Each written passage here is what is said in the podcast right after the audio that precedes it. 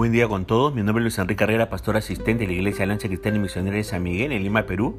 Quisiéramos tener la reflexión del día de hoy, jueves 26 de octubre de 2023. Hoy nos corresponde reflexionar en el pasaje de 1 Pedro, capítulo 5, versículo 1 hasta el 14. Y hemos querido titular a este devocional Estén alertas.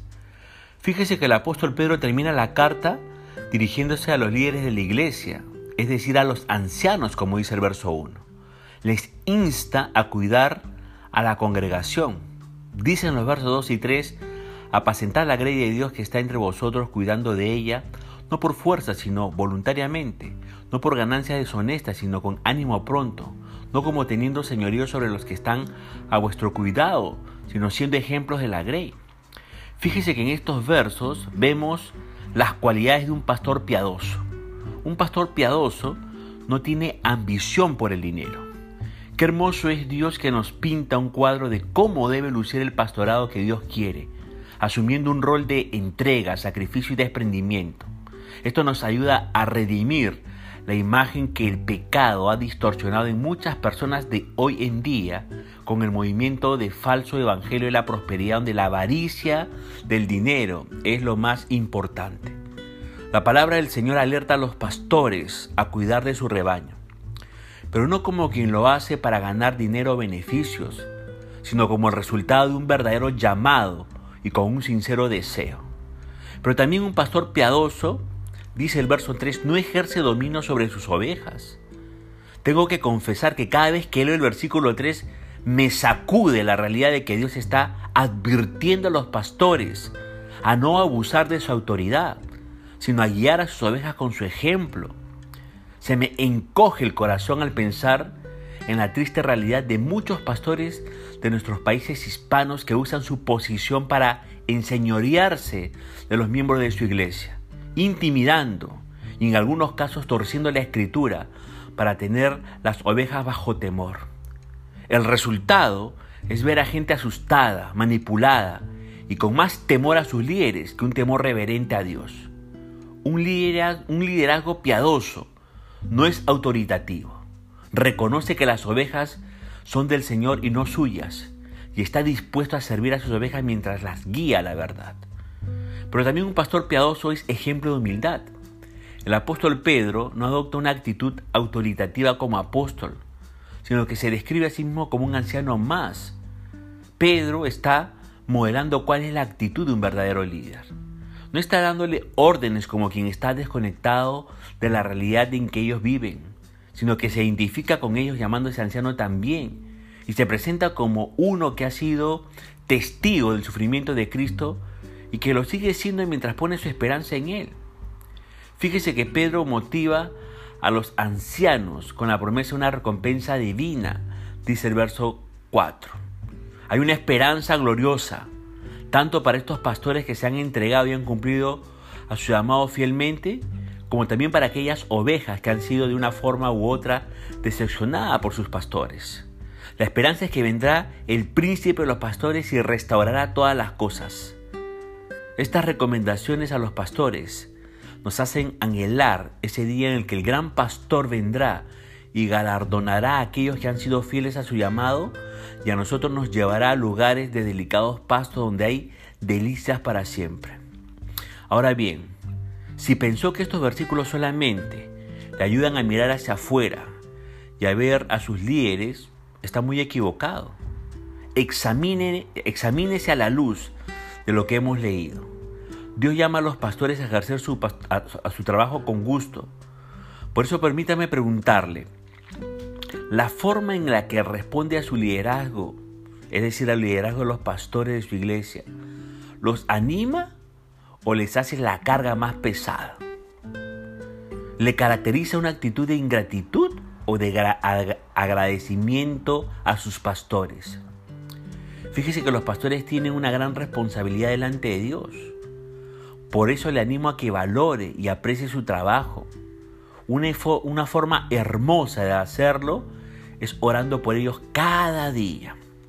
Le pregunto más, ¿de qué manera puede servir en la congregación para hacer ayuda a sus líderes, a sus pastores? Le pregunto, ¿a sus pastores ¿no le caracteriza un liderazgo piadoso? ¿Tiene, ¿Tienen sus pastores de su iglesia un señorío sobre las ovejas? ¿Su foco al servir es el dinero para sus pastores? Le invito a que clame por misericordia por ellos que están entrando en esta categoría. No cese de orar que Dios les revele su palabra hasta que se den cuenta de lo errado que están ellos actuando. Ahora bien, a los jóvenes el apóstol Pedro aconseja que se sometan y que sean humildes, dice el verso 5. A veces es difícil para los jóvenes ser así, pero el apóstol Pedro cita Proverbios 3:34, indicando cómo Dios actúa frente a los soberbios y a los humildes. Algo que siempre me ha llamado la atención es la desconexión que existe en esta generación entre los jóvenes y los ancianos. Es como si cada uno hablara un idioma completamente diferente. Los jóvenes viven en una subcultura en la que los mayores no son bienvenidos. Y de hecho, a veces los mayores hasta son vistos como un estorbo y un motivo de vergüenza. Quiero alertarte de algo si tú eres un joven. Este no es el modelo bíblico para este tipo de relaciones. En el versículo 5 hay un mandato muy claro a la juventud a someterse al liderazgo de los mayores, a dejar a un lado los aires de insubordinación e irrespeto y a dejarse guiar por el liderazgo de los mayores. Y todo esto debe suceder en el contexto de una relación saludable entre los jóvenes humildes, entre jóvenes humildes, deseados o deseosos de ser guiados y ancianos que modelan con su vida el servicio a Cristo. Ahora bien, Pedro había aprendido de su propia experiencia que cuando uno se humilla ante Dios, Dios lo exalta a su debido tiempo, dice el verso 6. Pero surge una pregunta, ¿qué significa humillarse ante Dios? Recuerde que esta definición debe ser dada tomando en cuenta el tema central de la carta, que es el sufrimiento por, hacer la voluntad de Dios. Así que humillarse significa estar dispuestos a ser fieles, a pesar de cualquier sufrimiento o vergüenza que pueda resultar de nuestra fidelidad a Cristo. Humillarse ante Dios significa aceptar su voluntad, cualquiera que sea, y abrazar el plan que de antemano Él ha preparado para nuestras vidas. Humillarse ante el gran poder de Dios es mirar a su alrededor y reconocer que todo lo que acontece forma parte de su plan de amor para su vida y darle la bienvenida con fidelidad a las pruebas que tocan a su puerta. Ahora, ¿cómo puedo humillarme ante Dios? Bueno, la forma en la que Pedro nos invita a humillarnos delante de Dios es poniendo todas nuestras ansiedades en sus manos. Recuerde, el miedo es totalmente contrario a la fe. Por eso necesitamos aprender a confiarle a Dios todo lo que nos preocupa y a estar conscientes de la presencia de Dios en medio nuestro y de su absoluto control sobre nuestras vidas. Dios se encargará de sostenerle en medio del sufrimiento que experimente por hacer el bien. A Él no se le escapará ningún detalle de su vida. Así que cuando la ansiedad trate de paralizarle, tráigala a Dios confiando que Él cuida de usted. Recuerde, Dios también nos cuida cuando confiamos en Él, dice el verso 7. Ahora, la contraparte de humillarnos ante Dios es resistir al diablo, dice en los versículos 8 al 9. Aunque Cristo lo derrotó en la cruz, como dice Colosenses 2.15, y en Él somos más que vencedores, como dice Romanos 8.31 al 39, Satanás sigue siendo un enemigo formidable y peligroso. Con justa razón Pedro lo compara con un león rugiente ahí en el versículo 8 de este capítulo 5 de 1 de, de Pedro. Fíjese que las presas fáciles de los leones son los animales enfermos, los, los animales jóvenes o los que se han apartado de la manada. Los leones cazan a los que están solos o desprevenidos. Pedro nos advierte que tengamos cuidado de Satanás cuando enfrentemos sufrimiento o persecución. En cierta manera, Satanás era responsable por los sufrimientos de los creyentes en este tiempo, dice el verso 9. Si usted se siente solo, débil, desamparado o alejado de otros creyentes, o si sus problemas consumen toda su atención, entonces está particularmente vulnerable a los ataques de Satanás. Sin embargo, Pedro promete categóricamente que Cristo le daría la victoria final, dice el verso 10. El sufrimiento de los creyentes siempre ha de ser algo positivo. Nos perfecciona, nos afirma, nos fortalece en la fe, nos establece como creyentes. Ahora, ¿a quién se debe todo esto? Al Señor Jesús. Él lo hace. Él usa aún a Satanás para fortalecer y madurar al creyente.